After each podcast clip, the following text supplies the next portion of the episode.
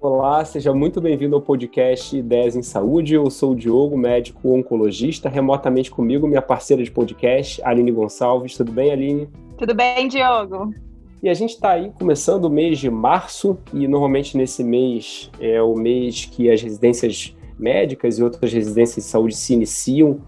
E a gente achou interessante falar um pouco sobre dicas que você poderia ter para você que é residente, que está começando aí na residência médica de especialização ou numa, numa área mais geral, ou então que está começando num, num, emprego novo, está começando sua carreira. A gente achou interessante trazer dois grandes amigos que já participaram do podcast aqui com a gente para falar um pouco.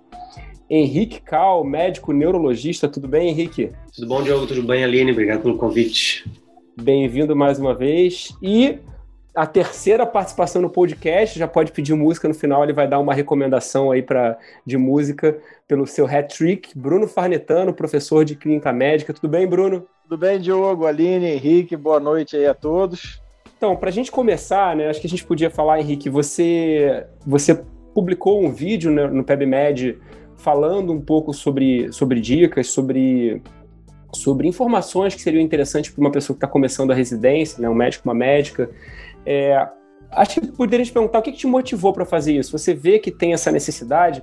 A gente sabe que o, o, cara que. Eu lembro de uma, de uma história muito boa que um staff meu, na época ainda do internato, falava que você, você quando se forma, você, você deixa de ser um ótimo interno para virar uma porcaria de residente, né? Para não usar um termo um pouco mais esdrúxulo, né? Mas isso tinha uma certa, um choque de realidade que eu acho interessante, né? O que, que te motivou aí? O que, que, que, que você achou interessante para começar esse, esse papo? Cara, o que me motivou a fazer esse vídeo, na verdade, é um vídeo pequeno, informal, que está disponível no, no, no, site lá do, do PebMed, e que, na verdade, é o que todo médico enfrenta, mas nem sempre dá o nome, que é essa dificuldade em conciliar a ordem com o caos. Né? Então, ou seja, quando a gente começa a vida médica como residente, né? Então, treinamento serviço, né? Outros pós no formato residência, é, é uma avalanche tanto de informação como também de cobranças e novas demandas. De repente, você passa de ser um mero estudante que tem que marcar X ali, claro, né? a gente tem todas as questões de estágio, internato, óbvio, mas assim, é, é pela primeira vez, talvez, o médico está empoderado, para usar um termo, um termo atual, em carimbar e, está habilitado a errar, vamos dizer assim, né? Entre muitas aspas. Ou seja, ele vai ter que usar agora uma ferramenta que nem sempre a gente está acostumado, que a gente foi ensinado, chamada responsabilidade. Né? Ah, então o estudante era irresponsável? Não, mas agora ele está, de algum modo, como protagonista na condução ah, tanto dos casos que ele vai lidar, como da sua carreira também. Não tem mais essa coisa, ah, do oitavo período eu passo para o nono período e agora eu faço prova de residência depois. Não, não. Agora se abre é, um mundo que é um pouco sem caminhos pré-trilhados, assim, que ele vai ter que ir trilhando um pouco ah, de acordo com a sua vontade, com o seu empenho, ele vai ter que abrir caminhos. Claro, durante a residência propriamente dita, uh, existe um, um passo a passo, cobranças, horários, ele tem que apresentar sessões, etc. Mas também é verdade que você pode fazer residência de um modo ou de outro. É verdade que você pode fazer formações em paralelo, a gente vai falar bastante disso aqui.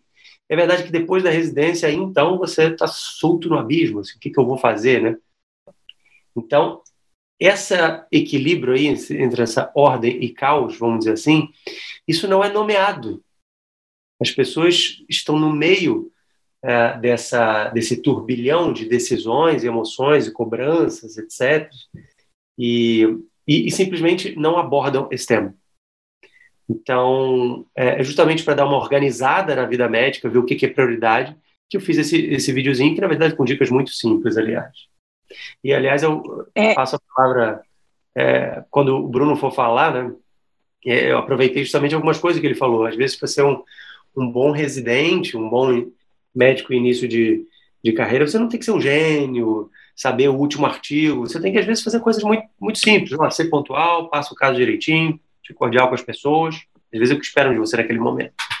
É, Henrique, eu acho que sim, você foi perfeito quando, quando você falou a questão de organizar, organizar é, as ideias, organizar os objetivos de vida, enfim, eu acho que toda grande mudança e cada step de toda a nossa formação, desde quando a gente entrou na, na, na faculdade, que a gente se vê num mundo totalmente diferente, que a gente fica romantizando, né, a faculdade de medicina e efetivamente no, o dia a dia é muito mais puxado e mais duro do que a gente imaginava. E assim acontece também com a residência médica, muitos ficam é, imaginando que é de um jeito e na verdade você começa o R1 no meio daquele caos, daquela daquela mudança de tudo, de, de, de, maneira de estudar, de maneira de conjugar o teórico, o prático. Então, realmente dá um nó na cabeça, bate o desespero, e isso eu, eu, eu imagino que todos nós passamos, em, em cada grande mudança da nossa carreira, a gente acaba ficando um pouco confuso. E nada melhor do que ter alguém para ajudar a gente a organizar as ideias, justamente para planejar uma melhor, um melhor aproveitamento desse período que é tão importante. E aí eu puxo aqui uma pergunta que eu vou fazer para o Bruno, porque o Bruno, como ele tem essa vivência no dia a dia do, dos estudantes de medicina, então, e, e, tem muita, muita experiência, né, com essa questão prática da vivência com eles. Bruno, eu te pergunto, em algum momento ao longo da faculdade de medicina, os médicos atualmente, os estudantes, eles estão sendo preparados para essas grandes mudanças que a gente enfrenta em cada step da nossa carreira? Como é que isso tem sido abordado? Oi, Aline. Então, complementando um pouco o que o Henrique falou da questão do, do caos e da ordem, né? O que eu tenho visto, e aí eu parto de um livro do Dr. Adib Jatene, escrito talvez no final da década de 90, sobre a origem das residências médicas no Brasil, que se não me engano, foram no final de 60 ou 70, começando nos servidores do Estado, no Hospital dos Servidores aí do Rio de Janeiro. Ele fala da, da mudança do currículo médico, é, onde, inevitavelmente, agora a gente está num momento onde parte do internato vira um cursinho para passar na residência e o final da residência vira um cursinho para passar para a segunda residência, né? E aí o nome interno, que é aquele aluno que fica internado no hospital e o residente, que é aquele estudante que é aquele aprendiz que mora no hospital, ele se descaracteriza, né? E junto a isso, o que eu vejo na minha prática, respondendo a sua pergunta, é algo um pouco mais grave do que só a necessidade de, de preparar para a mudança. É uma quebra real na transmissão do conhecimento. E na nossa época, e eu falo nossa época, não para dar um tom de velhice a nós, porque não somos tão velhos, né? Mas é, nós somos de faculdades tradicionais, onde a transmissão do conhecimento tinha numa ponta um aluno recém que, que acabou de ingressar na faculdade e na outra ponta um, um catedrático é, é, aposentado, né? Eu trabalhei com o professor Ângelo Pape na UFRJ, já aposentado, entendeu? Ou seja, eu tinha a quem recorrer. E entre mim e ele, tinham outros médios, como a professora Alice, professora Belinha, professora, professor Fábio Signorelli, entendeu? Então, existia um fluxo contínuo que vinha desde o aluno novo até o cara lá na ponta, entendeu? Que, que ia na faculdade por prazer mesmo, sabe?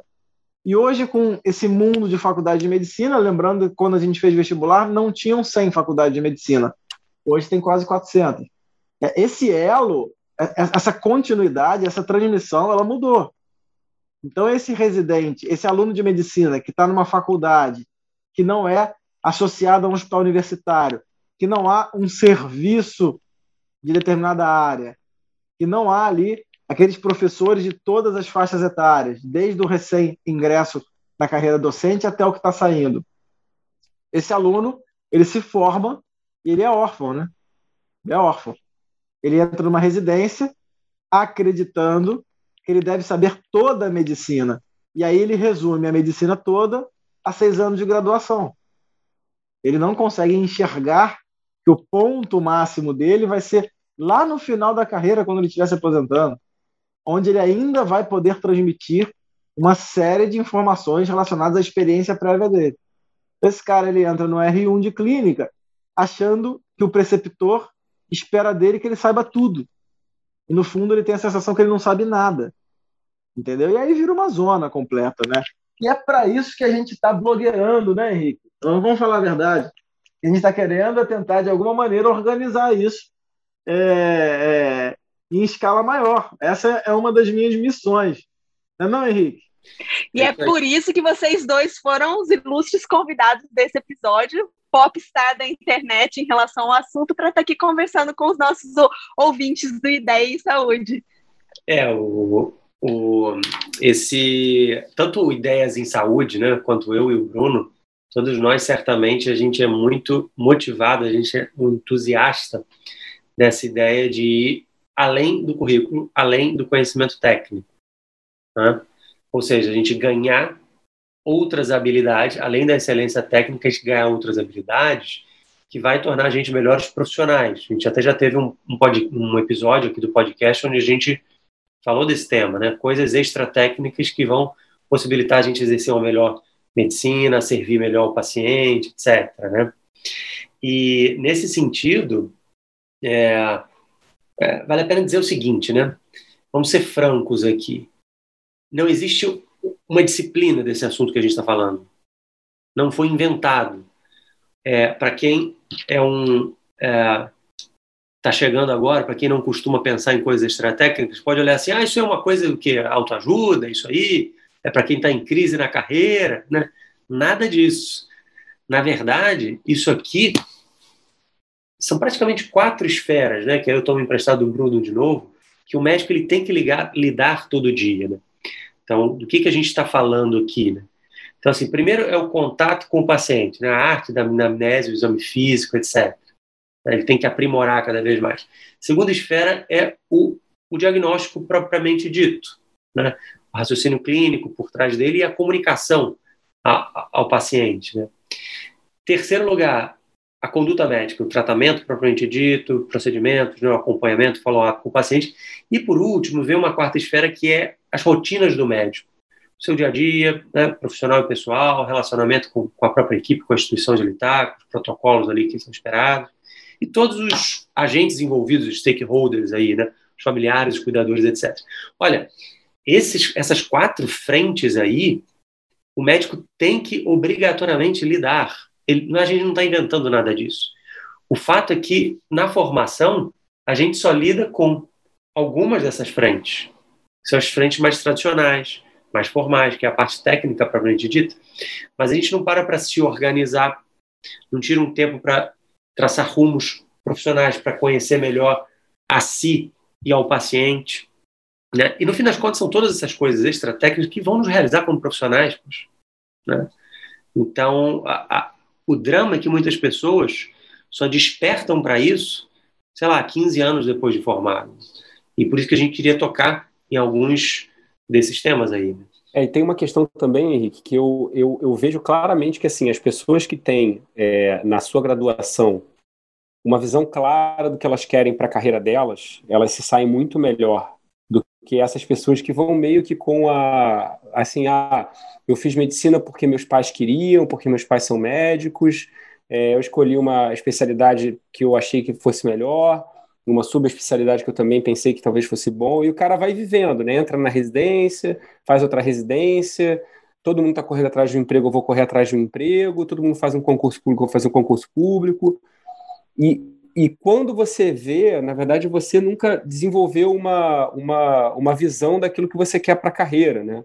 Que no final das contas, aí eu, eu, eu vou parafrasear aí um, um, um, um grande, um grande filósofo é, do século XX, né, é, a crise do mundo médico é uma crise de exemplos também, né? É, é uma crise de pessoas que, que façam essa transmissão que o Bruno falava, que de certa forma é muito bom a gente ter a, a gente ter a, a, a, internet, porque ela permite que você tenha bons exemplos, tenha maus exemplos. A gente sabe que a internet tem um monte de mau exemplo, mas você tenha bons exemplos, né? E que você possa ter é, gente te educando. O Bruno falou, a gente teve a sorte, quando a gente estava fazendo a residência, cada um de nós aqui, de ter pessoas que, que mostraram para a gente, olha, esse aqui é o teu ideal. E você vê um cara muito bom, né? O, o Bruno falou de vários aí, todos nós tivemos também. É, você vê um cara muito bom, no final das contas, o, o que você está idealizando não é ser esse cara. É você chegar no nível de compromisso, de trabalho, de dedicação, de esforço, de comunicação com o paciente, de, de interação com os pares, isso tudo que você falou, um nível semelhante a esse cara, ou seja, você está desenvolvendo um ideal para você.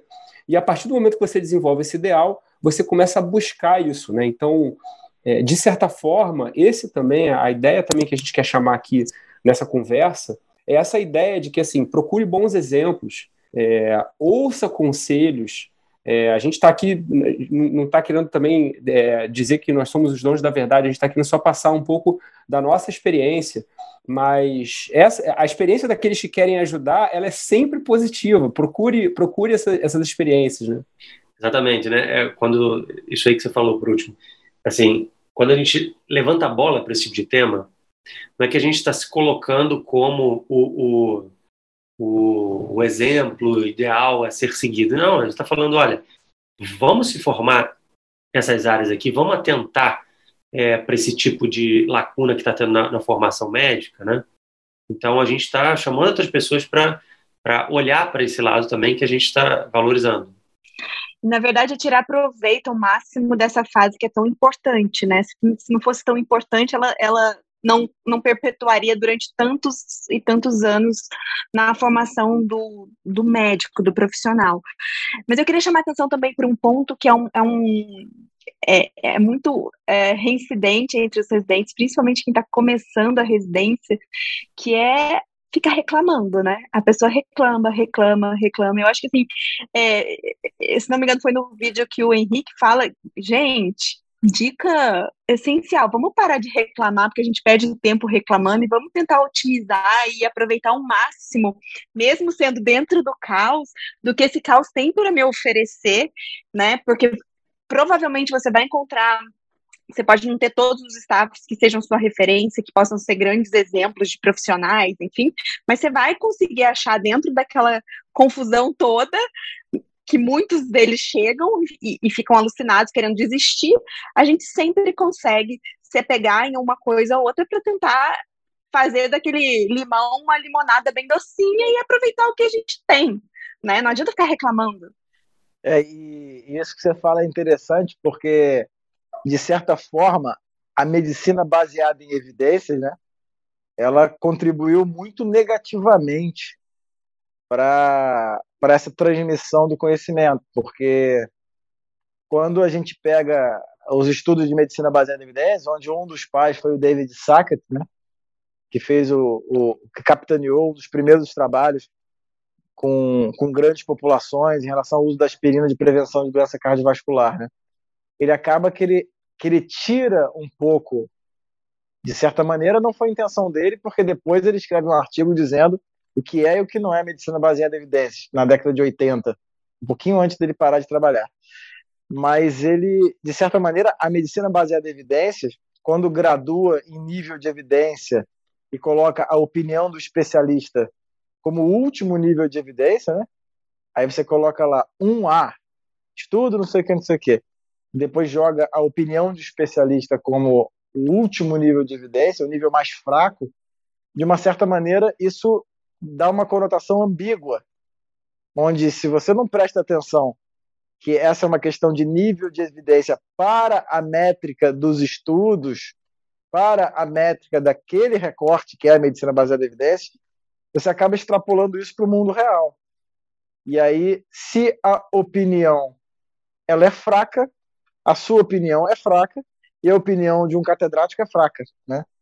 E aí, num mundo pós-moderno, onde tudo é relativo, você pega um aluno que ele já é educado como sendo o jovem, o futuro e o detentor da verdade, né? Então, o que, que um menino de 18 anos é capaz de falar sobre o mundo? Só besteira, né? O cara não viveu nada. Assim como o que, que um, um, residente, um R1 de clínica, por mais que ele vire o House, no R1 de clínica, ele não tem ferramenta ainda para atingir a excelência em nada. E aí ele vem num ambiente absolutamente relativista. tá? ele lê na medicina baseada em evidência que a opinião do especialista é fraca. Ele fica completamente perdido, né? Completamente perdido. E se você tira esse cara de uma estrutura onde, ao menos, ele ia tomar uma, umas pancadinhas, entre aspas, aí, não posso falar da forma habitual de me expressar, porque senão o politicamente correto vai falar que eu estou querendo bater em residente. É óbvio que não é isso, eu estou usando uma figura de linguagem. Você pode querer, não, você não pode bater. Mas nem querer eu quero, Diogo, a verdade é essa.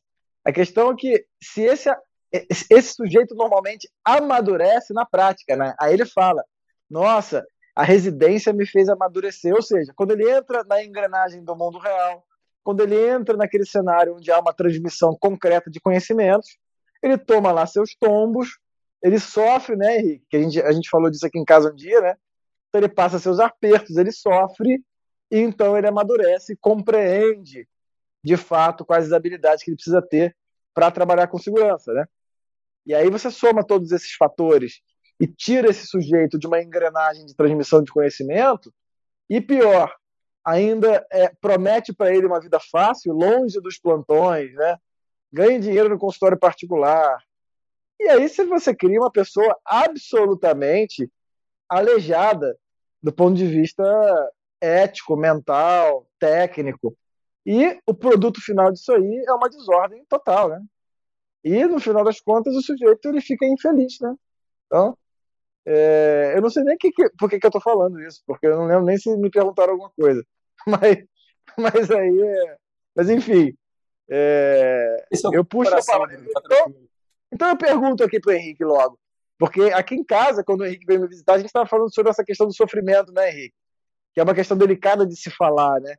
Mas que parte do amadurecimento profissional envolve passar alguns apertos, né, cara? Exatamente. É, então, assim, de algum modo, é, você vai aprender a medicina que está fora do livro e fora do guideline, né? E você vai aprender incorporando isso aqui, isso aquilo, isso no, na tua vida, né?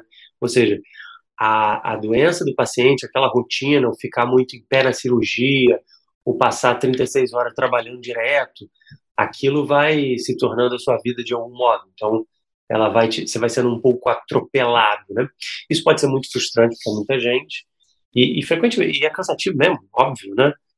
É, mas, mas as, muitas vezes as pessoas simplesmente falam, não, isso é assim mesmo, todo mundo passa por isso. É, às vezes tem que passar mesmo. Mas você não pode simplesmente negligenciar essa dor. Negligenciar que isso é, é um modo de aprender, mas é um problema também. Como lidar com isso? Né? Então, é, tem uma cena do House, né, daquele seriado médico, que era, não, não era do House, não, era do, do seriado antigo, o Plantão Médico, né, é o ER, que era assim, tinha um médico com a paciente, ela falando assim, doutor, pode falar, eu tenho câncer. Eu sei disso, eu tenho câncer, eu vou morrer, pode me contar. Ele, não, não, você não tem câncer, não é nada disso, tal.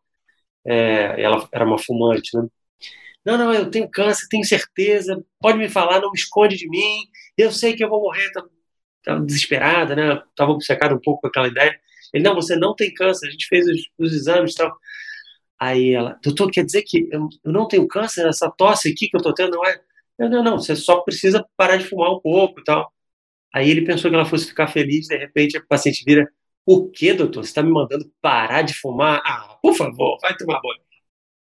Então, assim, o médico ficou assim um pouco estatelado. Pô, ela mudou de ter câncer pensando que vai morrer para, de repente, mudar um hábito de vida que ela não quer. Enfim, não vou entrar no assunto do do, da mudança de hábito em si, mas o fato é que o médico está lidando com uma situação prática, concreta ali, que é o paciente que, que uh, aquele tipo de interação pode ser frustrante para ele.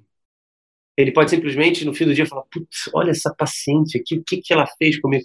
Cara, mas isso é o, é o, é o feijão com arroz. Isso aí é o dia a dia do médico. Lidar com situações não técnicas. E muitas vezes a gente fala assim, pô, esse paciente aí não está deixando eu cumprir meu guideline aqui, pô. O paciente não está deixando eu cumprir meu guideline, não está se encaixando na leu livro, né? O paciente não, leu o livro né? Não leu o livro.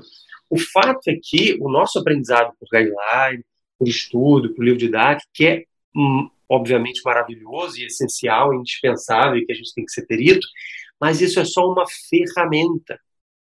Outra grande ferramenta é esse lidar com o paciente no dia a dia. É essa situação de como eu vou conciliar, eu estou cansado hoje, eu sou, estou frustrado com esse como profissional, com esse paciente que não me entende, com essa dificuldade de comunicação, com esses colegas de trabalho que, que é, eu gosto da minha especialidade, mas esses colegas de trabalho é, é, atuam assim, assado, dessa daquela maneira que eu queria, não queria que fosse. Ou seja, você está inserido num mundo concreto que tem outras grandezas que vão além do livro, que vão além do guideline e que simplesmente não te ensinaram. Esse é o drama, no fim das contas. Ô Henrique, é, isso que você falou é interessante, cara, porque essa semana eu estava lendo o, o, livro do professor Ricardo Bastos. Professor Ricardo Bastos é um professor da UFJF, aposentado, um clínico na essência da palavra, e que tem dois livros. Um chamado Já Pensou Se Fosse Assim, tem um nome até poético, e o outro, é que é o primeiro livro, esse, esse que eu falei é o segundo, chamado Método Clínico. E ele usa um termo que eu achei fantástico, que na verdade, na verdade se encaixa com tudo que eu sempre quis dizer, que é o diagnóstico de trabalho. Então você dá o diagnóstico sindrômico, o diagnóstico etiológico. O que é o diagnóstico de trabalho? É o único diagnóstico que é absolutamente individual é o diagnóstico do que pode ser trabalhado com aquela pessoa. Exemplo, uma paciente com diabetes do tipo 2, que está ali com uma falha de hipoglicemia oral, com 12 de hemoglobina glicada, ela pode ter uma indicação formal de tomar insulina pela medicina baseada em evidência e tudo. Mas se ela falar, eu não vou tomar insulina, o seu diagnóstico de trabalho vai ter que envolver outras, outras maneiras. Até mesmo de convencê-la num outro momento de tomar insulina. Então, existe o diagnóstico de trabalho, que é absolutamente individual, sabe? Você não pode dizer, ah, se ela não quer tomar insulina, o problema é dela, né? Eu já falei, eu fiz a, eu fiz a minha parte, né? Isso é um absurdo, né, Diogo? Exato. Então, isso aí, isso aí que você está falando, é, se encaixa muito numa coisa que tem sido muito estudada, que é todo o tema da adesão, né? É, do quanto o paciente consegue aderir de fato a recomendações médicas. Mas veja, e, e, o, e o, também o estar alfabetizado em saúde, né, o health literacy, o quanto o paciente consegue compreender e manejar aquela recomendação, aquela informação. Mas o que você está dizendo é o seguinte: não só simples, simplesmente o paciente que tem que se encaixar nessa recomendação, mas às vezes o inverso. O médico te fala: olha, tudo bem, esse paciente não quer tomar uma injeção, é, uma medicação parenteral. Como eu posso ajudar ele de outro modo? Né? É, então, na verdade, que seria interessante, por exemplo, né, a gente ter algum tipo de formação em como lidar com tantas outras termos que têm invadido a medicina, como, por exemplo, a experiência do paciente, né, como lidar com inteligência emocional aí, é, é para como, como que são os processos de tomada de decisão. Eu não estou falando só em viés de, raciocínios clínicos, né? em, em essas, essas é, cascas de banana que às vezes a gente escorrega. Não só essas coisas técnicas, mas também se encaixar no que o paciente precisa naquele momento. Na verdade, que assim como ser um bom pai, não basta você ser um bom pai de maneira genérica. Você tem que ser um bom pai para aquele seu filho. Aquele filho que se chama, sei lá, João Pedro, que tem cinco anos. Da mesma maneira, não basta você ser um bom médico, de maneira geral tem que ser um bom médico para aquele paciente, naquela circunstância, com aquela doença, aquela demanda específica. Senão, você está simplesmente sendo um replicador de guideline, está sendo, como o Bruno diz, um porta-voz da medicina. Né? Que eu tenho para te dar é isso daqui. Né? Aí a, apresenta assim um, um, uma lista de coisas. Ah, mas Henrique, isso aqui é o que está validado né? estatisticamente. Ok, mas o, o, o acoplamento entre o teórico e o prático é essa ponte que o bom médico tem que fazer. Né? É essa ponte que o médico que trabalha na assistência ele tem que saber transladar o teórico, o guideline, para aquele paciente específico. Então, na verdade que por causa disso seria interessante a gente aprender como servir melhor o paciente, essa arte de servir. Não seria interessante entender por que, o paciente reage dessa maneira? Né? Qual a melhor maneira de, de eu comunicar isso aqui para ele?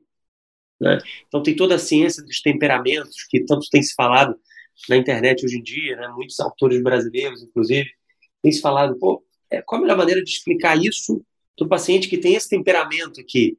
Eu simplesmente falar, um cara que é um cara mais frio, eu vou falar da mesma maneira com um paciente que é, que é mais expansivo, mais é, comunicativo, tem que falar de modos diferentes, né? tem que usar uma ferramenta comunicativa diferente. Né? É, então, seria interessante a gente compreender melhor o ser humano nesse sentido, a gente ter um pouquinho de formação em antropologia. Isso aqui não é para que quem quer ser é, erudito, nada disso. Isso aqui é para médico, que atua no dia a dia. O médico lida com o ser humano, então ele deveria ter mínimas noções de antropologia para saber que bicho homem é esse que ele está lidando. E sem sombra de dúvida, né, Henrique, tudo isso que você e o Bruno têm pontado aqui com a gente nesse papo é, faz todo sentido encarar a residência como um mar de oportunidades para desenvolver tudo isso que a gente está falando. São diversas habilidades, diversas é, capacidades de transformar o que é técnico em prático, e realmente isso a gente não tem um tratado de medicina que ensine isso para gente, a gente não tem como, é o dia a dia, e a residência médica é realmente a grande oportunidade que a gente tem de desenvolver essa relação médico-paciente e também, e aí eu queria ouvir a opinião de vocês, é, é um grande é um, é um, um, grande desafio e uma grande oportunidade de, de, de, aprender e colocar em prática como lidar com os colegas médicos e não médicos. Então, é, a oportunidade que a gente tem dentro de um hospital, de uma residência médica, que tem todos os tipos de profissionais, desde nutricionista, enfermeiro, técnico de enfermagem,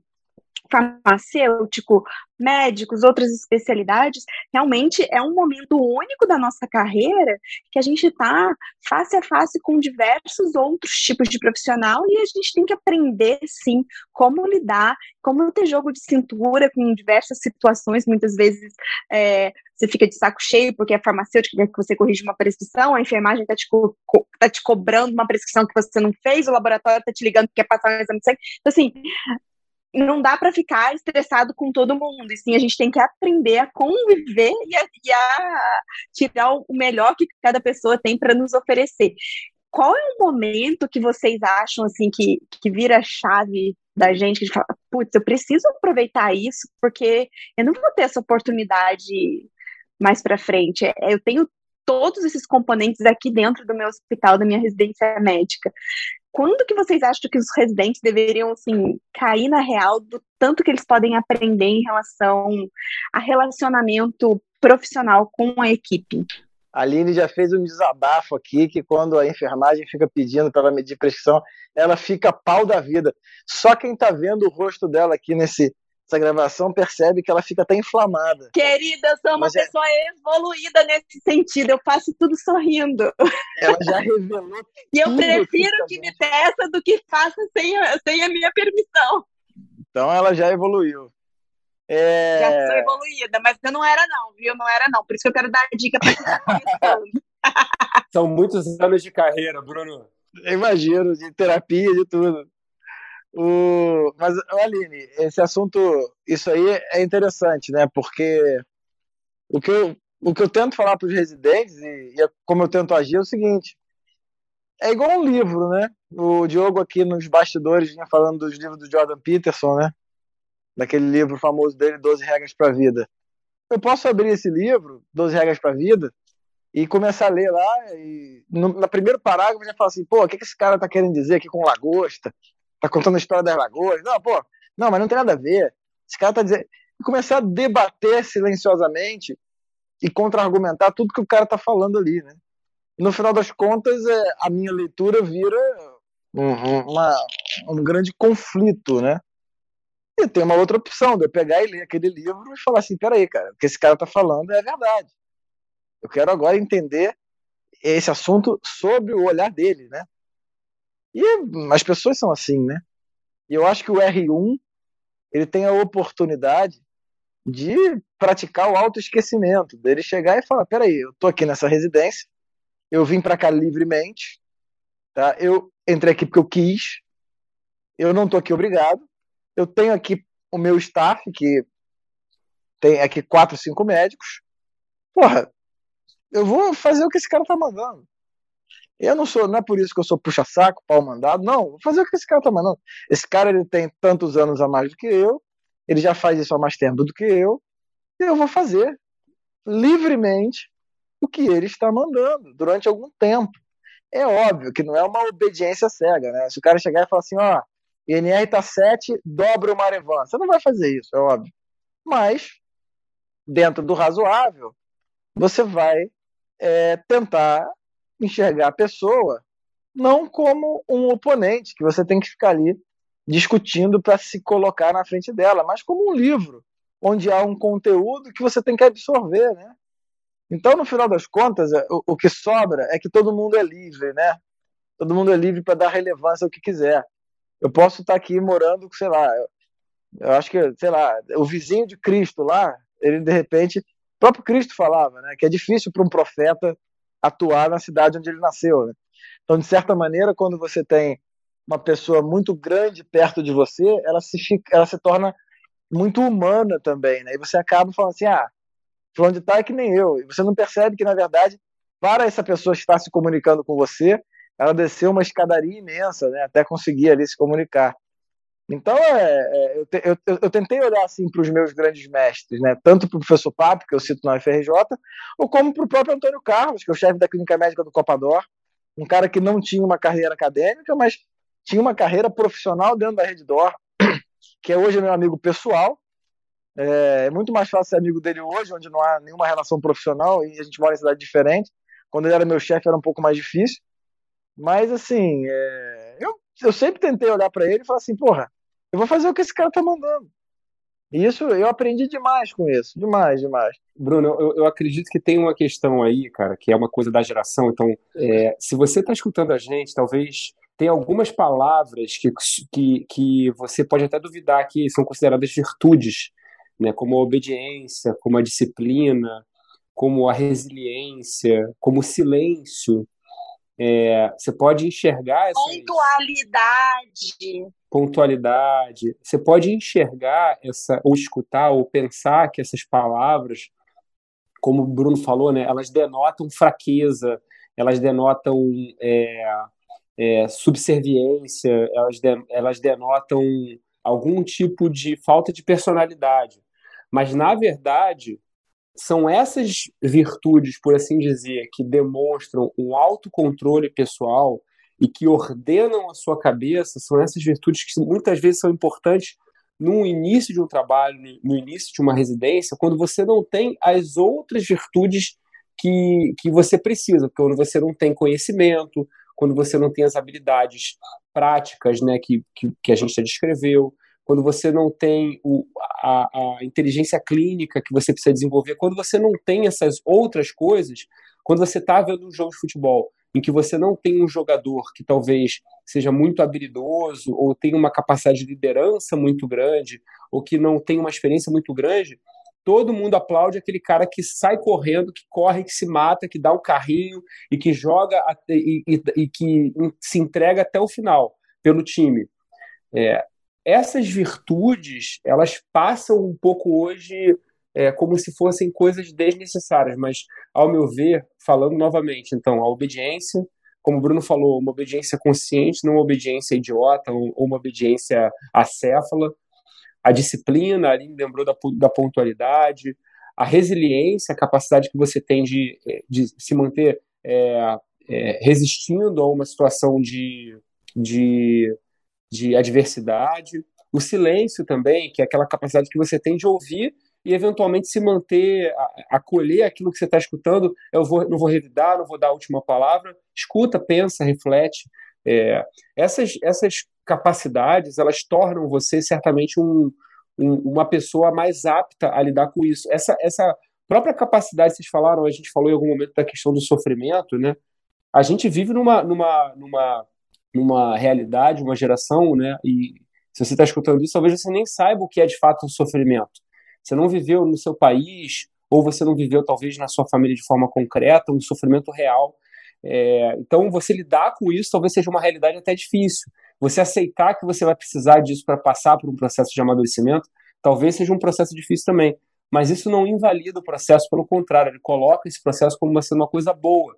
É, eu tive, eu lembro que no meu primeiro ano é, de, facu, de residência, eu lembro que eu, eu dei um plantão na terça-feira, na quarta-feira, é, ou seja, trabalhei hoje, todos os dias da semana, de segunda a sexta, de manhã e de tarde. Aí dei um plantão na terça-feira à noite, dei um plantão na quarta-feira à noite.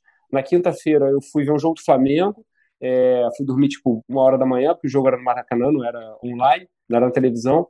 Dei plantão na sexta-feira à noite. No sábado de manhã eu passei visita e dei plantão no sábado à noite. É, e eu tava, assim, eu não era ninguém no domingo, né? Eu tava morto no domingo. Mas essa experiência de saber o meu limite, por assim dizer, foi muito boa. E é uma coisa que o Jordan Peterson eventualmente fala, né? É, você tem que trabalhar até onde você não aguenta mais para você conhecer o seu limite. Você não consegue fazer isso com 50 anos, você tem que fazer isso com 20 e poucos anos, você tem que fazer isso quando você está começando a sua carreira. Agora, essas, essas todas habilidades aí que você chamou de virtudes aí, João, você numerou, você é a Aline, isso aparece em qual sessão clínica? Nenhuma.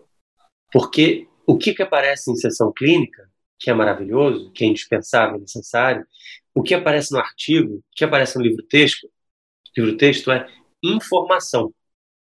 Às vezes a gente vive num ambiente saturado de informação. Porque, obviamente, para o médico que está se tornando médico, para o médico que se propõe a ter uma formação continuada, um lifelong learning, atualização técnica, etc., obviamente que ele tem que lidar com informação o tempo todo. Mas a grande mensagem, eu acho que seria: informação não basta. É preciso formação. Formação, inclusive, em coisas extratécnicas. Se você simplesmente fica decorando qual, qual o valor preditivo positivo desse exame, qual, qual é a porcentagem de pacientes que evoluem dessa daquela maneira. Tudo isso é, obviamente, necessário. Obviamente, virtuoso, vamos dizer assim. Só que isso não basta, não é que isso é ruim. O negócio é que o paciente vai virar assim para você, entre linhas, e falar assim: tudo que você tem para oferecer é isso? É informação? Ele quer outras coisas, ele quer que você atenda o telefone dele depois. Ele quer que você gaste um tempo a mais de consulta com ele. Ele quer que você converse com o familiar, que não está entendendo direito. Ele quer também que você saiba adaptar essa conduta técnica, porque ele precisa viajar para encontrar o, o, sei lá, o neto dele. Né? Ele quer que você cuide dele e não só prescreva. Né? Então, é, a gente tem que se propor outros tipos de formação. Ali dizia uma coisa bem interessante que é você se permitir ter contato com outros, não só outras especialidades, mas outros profissionais de saúde também, fisioterapia, enfermeiro, fono, etc. Olha, eu eu me proponho, não não não consigo alcançar isso que eu, totalmente da maneira como eu gostaria, mas eu me proponho o seguinte, é, que o estudo médico não seja só um estudo de uma doença, que a gente tem uma parte ali, um tempinho na semana, para estudar como outras pessoas veem aquela doença sei lá, pega uma doença do tipo AVC, uma pessoa ficou paralisada, ficou emparética, né, um déficit motor pelo AVC. Ok, como que o fisioterapeuta olha aquilo? Como que o psicólogo lida com aquele paciente? E os familiares? Ou seja, estudar aquela doença sobre outras, sobre outra, a partir de outras óticas também. Isso seria muito enriquecedor para o médico. Imagine se, se a gente se propusesse a, a ter esse tipo de estudo também né? É, então, ou seja, estou falando de coisa médica, não estou falando de coisas de humanidade, que seria muito bom também. Mas assim, eu estou falando de estudar aquela mesma doença, aquela mesma situação clínica que você vive, mas a partir do impacto que ela gera nas atividades do dia a dia do paciente, a partir das dificuldades práticas, burocráticas que ele enfrenta no dia a dia. Né? Ou seja, você conhecer a realidade daquele paciente. Isso seria muito útil. Se o residente, desde o início, você perguntou ali, quando que ele vira essa chave? Seria bom se ele, desde o início, ele despertasse para isso, entendesse que isso é importante para ele também, como médico, não é só uma curiosidade. É importante que ele se propusesse a, vamos ver outras coisas aqui dessa doença, e não só a é, fisiopatologia, sintomatologia, diagnóstico, tratamento, etc. O Diogo esqueceu no cronograma dele, né, que o R1 da UERJ tinha o CASAF também na terça-noite que ficava bebendo cerveja quente. Então, além dos plantões que ele fazia, ele também ficava ali excessivamente em pé tomando cerveja quente, né, Joe? Então é importante. Eu esqueci disso por causa da, exatamente por causa da cerveja quente, Bruno. Mas, cara, e vou te falar, assim, é, essa é até uma coisa importante, assim, é, é um momento para, eventualmente, você também, é, talvez, aproveitar, é, ir para festas e, e, interagir socialmente. Esse é o momento para você fazer isso, você está com 20 e poucos anos, cara, entendeu? É, seja responsável, né? Também, efetivamente, nessa semana que eu falei que eu trabalhei enlouquecidamente, eu acho que não teve casaco nesse dia, então não consegui nem beber na sexta-feira antes de ir para o plantão. Mas eu acho que assim, isso não está errado. A gente não está aqui propondo também, cara, que você tem que, durante a residência, você, você viva totalmente voltado para a medicina, voltado, eu sempre falo isso, a medicina é um amante ciumento e possessivo, você não tem que deixar que ela te domine totalmente. É, você vai, você vai beber a cerveja quente lá no, no centro acadêmico, do, vai no, no boteco, lá sempre tem um boteco, né? Todo hospital tem um boteco dedicado aos residentes, felizmente, para poder para poder o cara poder desestressar, interagir socialmente, não tem problema nenhum, cara. Mas assim, é, é, é importante também você saber equilibrar, você entender a, a onde, a, onde cada coisa se coloca, né? Fala aí, é, não, eu ia colocar, eu nem, nem lembro mais o que eu ia falar, mas agora eu vou falar outra coisa. que é importante essa parte, mas você imagina para um R1 que está chegando, vou dar o um exemplo lá do INCA, numa residência de oncologia, que é um universo totalmente à parte, né, de tudo que a gente aprendeu na faculdade, até mesmo na residência de clínica. Muitas vezes na residência de clínica a gente tem o contato com o paciente oncológico, mas mais a parte clínica, aquele paciente mais terminal. Mas contato com droga, quimioterapia, é tudo realmente na residência de oncologia que a gente aprende. Aí você imagina essa pessoa que tem essa carga horária, que tem plantão, que tem ambulatório, que tem que passar visita em, em, em, pacientes, e que aí a gente sugere, não, você tem que ter vida social, você tem que fazer uma atividade física, que... e além de tudo, você tem que escutar o Ideias em Saúde, porque lá a gente dá dicas de como você aproveitar a questão humana, as suas virtudes. Cara, a pessoa enlouquece. É. Marque uma consulta com o Henrique. Eu ia falar exatamente isso. Assim, a gente está falando tudo isso. Ah, vamos abrir os horizontes, vamos estudar coisas não técnicas também. Mas, assim, não podemos ser ingênuos. Em primeiro lugar, três pontos que a gente não pode ser ingênuo. Em primeiro lugar, a gente tem coisa para caramba para estudar com o médico. Tem coisa para caramba técnica para estudar, para se atualizar, é, para aprender habilidades práticas, né? Então, isso compete com a formação dessas coisas extratécnicas, né? número um. Número dois, esse tipo de formação não vai vir da universidade, da academia. Esse tipo de formação não vai vir do preceptor da residência. Por quê? Porque eles são ruins, são maus, são inábeis? Às vezes não. Mas que ele tem um, um, um schedule, tem um, um, cronograma, ele tem um sistema que as coisas têm que ser resolvidas ali na prática. Né? Ele tem que passar aquele conteúdo, no caso da, da, da um curso formal, na graduação. A residência você tem que ver aqueles pacientes, tem que fazer aquelas visitas, tem que apresentar aquelas sessões. Né?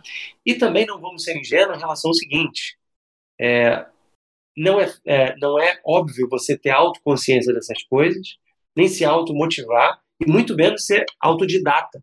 Não é todo mundo que, que vai fazer isso.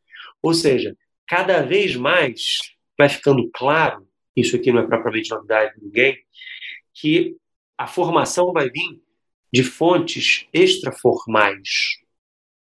Não vai vir só da academia, não vai vir só da, da é, das fontes mais tradicionais. Hoje a gente sabe que na internet é, a gente tem uma universidade na internet, vamos dizer assim.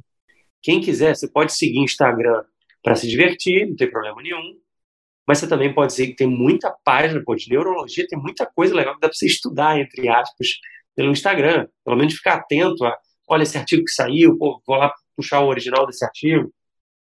Então, assim, e cursos de diversas coisas. Outro dia eu conversava com, conversava com uma, uma excelente professora de uma universidade federal, médica, com doutorado na Alemanha, e ela falava meio num tom de quase que desabafo, mas uma constatação muito, muito real, que ela dizia o seguinte, olha, o graduando, o aluno vem aqui, e o residente também, às vezes, quase que para pegar um diploma. Ela falava mais da graduação. Ele vem aqui quase que pegar o diploma, porque tem um monte de gente na internet falando mais do que eu dou em aula, do que a gente dá em aula.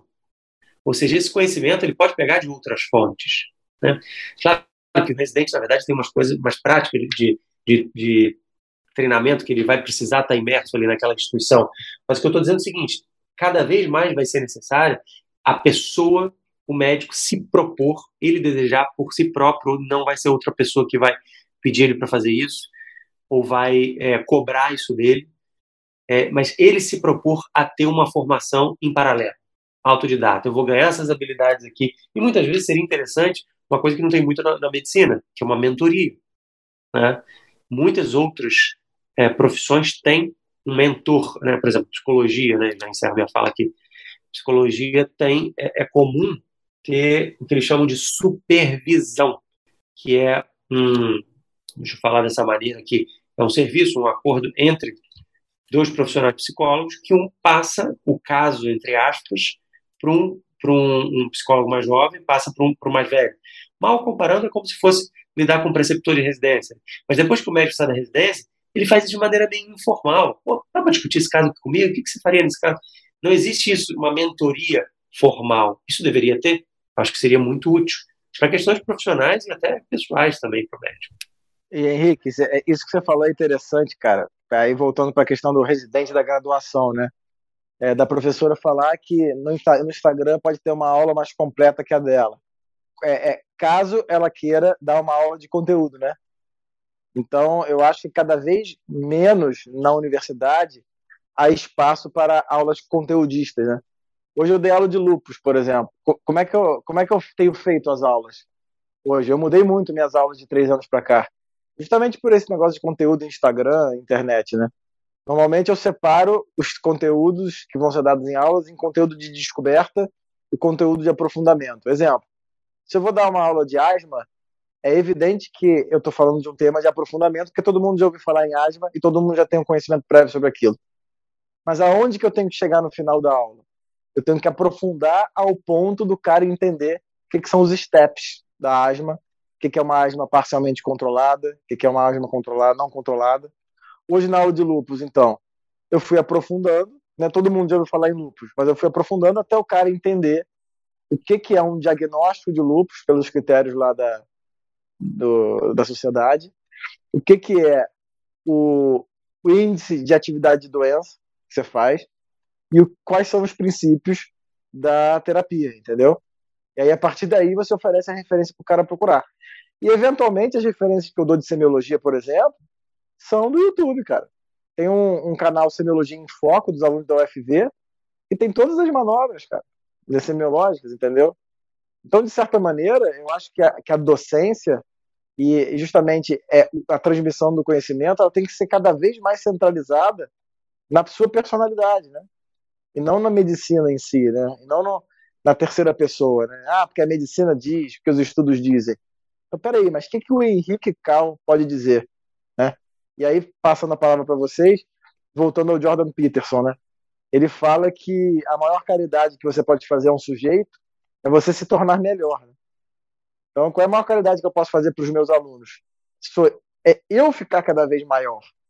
Porque daqui a 10 anos, eu com 50 anos, se eu continuar estudando e percebendo os alunos, eu vou estar muito maior.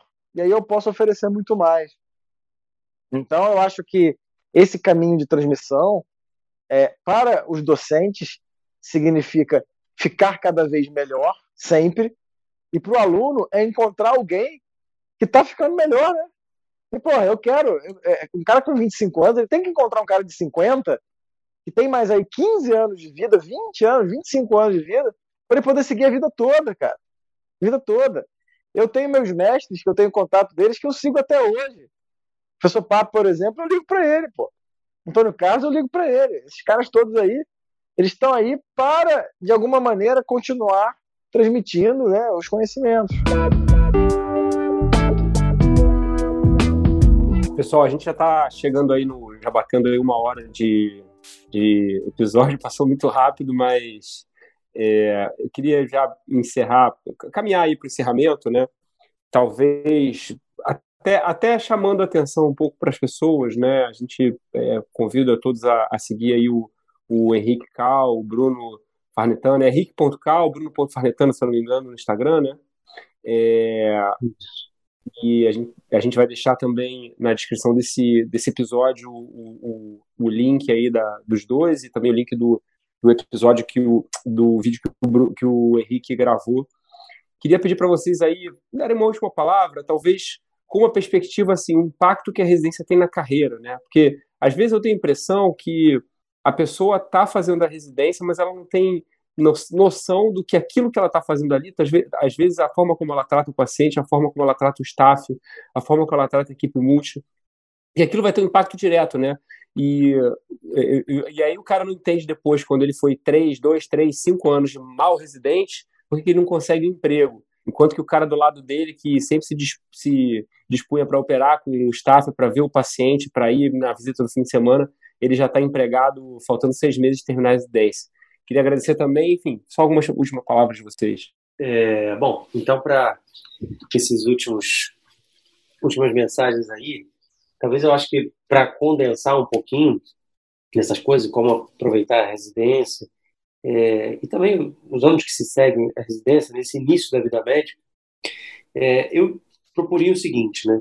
Que o médico divida o seu tempo de estudo, ele, ele organiza o seu tempo de estudo na semana, tendo cinco frentes.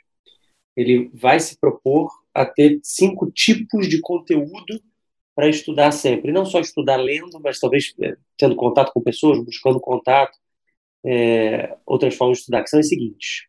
Primeiro, as revisões básicas, né?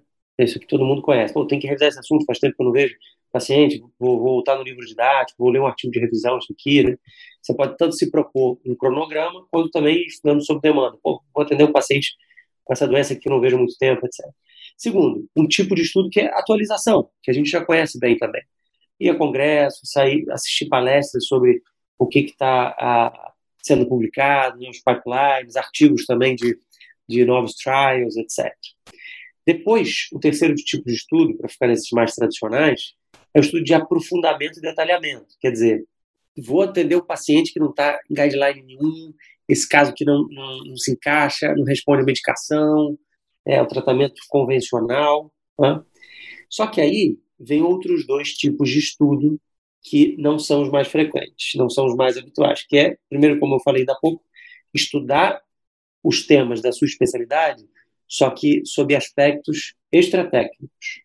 Qual a visão da família, como outros profissionais de saúde veem isso, quais dificuldades que o paciente enfrenta na prática, quais burocracias e lacunas que têm que ser resolvidas. E por último, e quinto tipo de estudo, em algum momento da semana, ele tem que estudar o ser humano. Ele tem que entender o ser humano. Isso aqui não é firula, não é luxo, não é querer é, severamente um erudito, não, é para você compreender o paciente e a si mesmo, no fim das contas. O que, que entra nisso aí? Noções de antropologia, noções de filosofia, como se comunicar melhor, toda a noção do, do enfim, de profissionalismo médico, né? Você ir além do que a coisa meramente técnica. Né? Então, se você dividir de algum modo seus tempos de estudo, não só a coisa técnica, mas sim nessas outras frentes, eu acho que significaria que você vai estar aproveitando bem a residência e você vai ser um médico cada vez melhor. Bruno, palavras finais e também você tem que recomendar uma música aí pela, pela, para os nossos ouvintes. Tem você vai encerrar, você... você... vai encerrar o episódio com a música? Cara, é, é, a gente vê, tem uma questão de direito autoral. Depende da sugestão. Pode... É, também depende, depende disso. Né? Até, acho que até 10 pode... segundos pode usar, né? Pode ser, então tá bom. Então a gente encerra com a sua música aí. Se você. Suspi Suspicious vai... Minds, do Elvis Presley. Do Elvis, sabia, boa. E, não, mas é, eu acho que vocês, com, com ideias em saúde, vocês levantam perguntas que eu acho que o, o pessoal mais novo não, nem faz, né?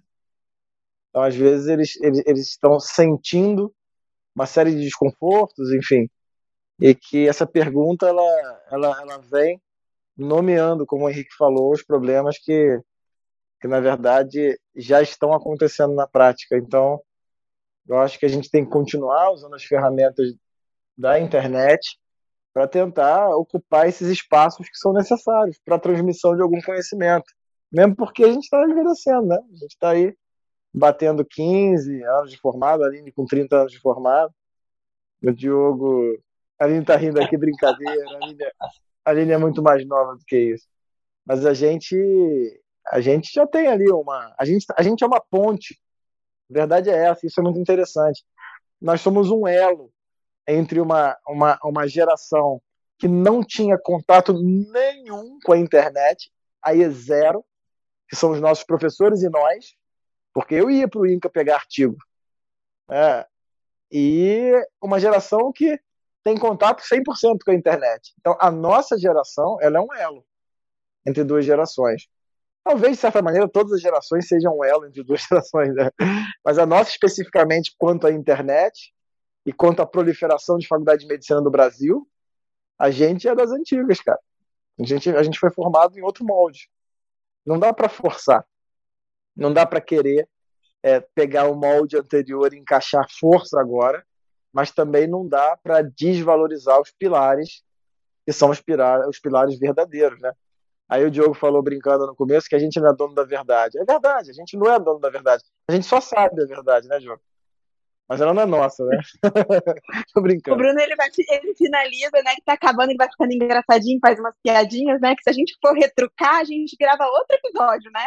Exatamente. então é melhor eu não retrucar é, os 30 anos, eu já tenho quase 20, mas não chega a 30. Então, assim, deixa para lá essa questão de idade. Mas voltando à questão de residência, assim, o Diogo não, não falou para eu deixar minha mensagem final, mas eu vou deixar, porque eu sou preceptora Deixa de residência. Deixa sua mensagem eu... final, Aline, por favor. eu acho que, para todos os residentes que estão escutando a gente aqui na Ideia de Saúde, eu acho que o mais importante é a gente é que esse momento da residência seja encarado como um momento único, uma oportunidade única. Pô, a gente estuda tanto para entrar na residência, é uma prova tão difícil, é tão concorrido. Cara, você conseguiu, né? Então, assim, aproveita isso, é aquilo, reclamar menos e vamos aproveitar mais. Mas o aproveitar, eu acho que é especialmente aproveitar o que as pessoas têm para te ensinar. E é exatamente tudo isso que a gente falou, que não está escrito nos tratados de medicina, no tratado de oncologia, de neurologia. Vamos aproveitar o que os pacientes têm para ensinar para gente, o que os nossos colegas, outros residentes têm para ensinar para gente, os familiares e os outros profissionais, porque dessa maneira a gente consegue, sim, no final das contas, é, servir melhor ao, nosso paciente, aprendendo com as pessoas. Então, essa é a dica. Vamos tentar, claro, aprender o que é técnico, mas aproveitar a capacidade humana que a residência tem para oferecer para vocês que estão na residência. E eu já agradeço a participação mais uma vez do Bruno e do Henrique. Diogo, muito obrigada pela parceria em mais um episódio. Nem vou contar para vocês a hora que a gente está gravando isso, mas o episódio ficou pronto, ficou muito bom. Obrigado, Aline. É, como a gente falou muito do Jordan Peterson aqui, né? A gente está gravando no mês de março. E no mês de março de 2021, ele lançou um novo livro, Beyond Order, é, não tem tradução ainda para o Brasil. Esse livro foi lançado é, há menos de há uma semana que a gente está gravando esse episódio. Eu queria separar para vocês que estão escutando a gente é, 12, é, das 12 regras né, que ele coloca, são mais 12 regras. O primeiro livro é 12 regras para a vida, esse são mais 12 regras. Ele fala em quatro que a gente falou em algum momento, a gente pincelou aqui nesse episódio. Regra 12. Não se permita se tornar é, ressentido, enganador ou arrogante, que é uma coisa que eventualmente pode acontecer com um médico jovem e que tem que lidar com outras pessoas. Regra 11. Seja grato apesar do seu sofrimento, principalmente nos momentos em que você às vezes esquece que tudo aquilo que você alcançou porque você está num momento ali de dificuldade, de sofrimento. Regra 3. Trabalhe o máximo possível em ao menos uma coisa e veja o que acontece. E isso é interessante porque às vezes você pode dizer que talvez aquela pessoa do teu lado não esteja trabalhando tanto, ou, ou o teu staff talvez não seja tão bom. Se dedique ao máximo a uma coisa. Veja o que, acontece. Se dedique ao máximo, talvez a um paciente, talvez a um caso, a estudar alguma coisa, talvez a um dos aspectos que o Henrique, é, dos cinco que ele, que ele levantou, começa com ver o que, que vai acontecer. E regra dois, imagine quem você poderia ser é, imagine um ideal para você e vá direto até lá. São traduções livres, mas são traduções muito interessantes. E eu até colocaria a, a primeira regra também, né? Não comece a denegrir de forma é, irresponsável instituições tradicionais ou é, é, realizações criativas. Não, não destrua é, de forma muitas vezes invejosa ou enganosa é aquilo que é a tradição na medicina e nem aquilo de novo que você vê. E com isso eu agradeço vocês, espero que a gente possa continuar conversando muito. Henrique, Bruno, Aline, muito obrigado. Até uma próxima. Tchau, tchau. Tchau, tchau, pessoal. Tchau, tchau. Obrigado. Valeu, pessoal. Um abraço.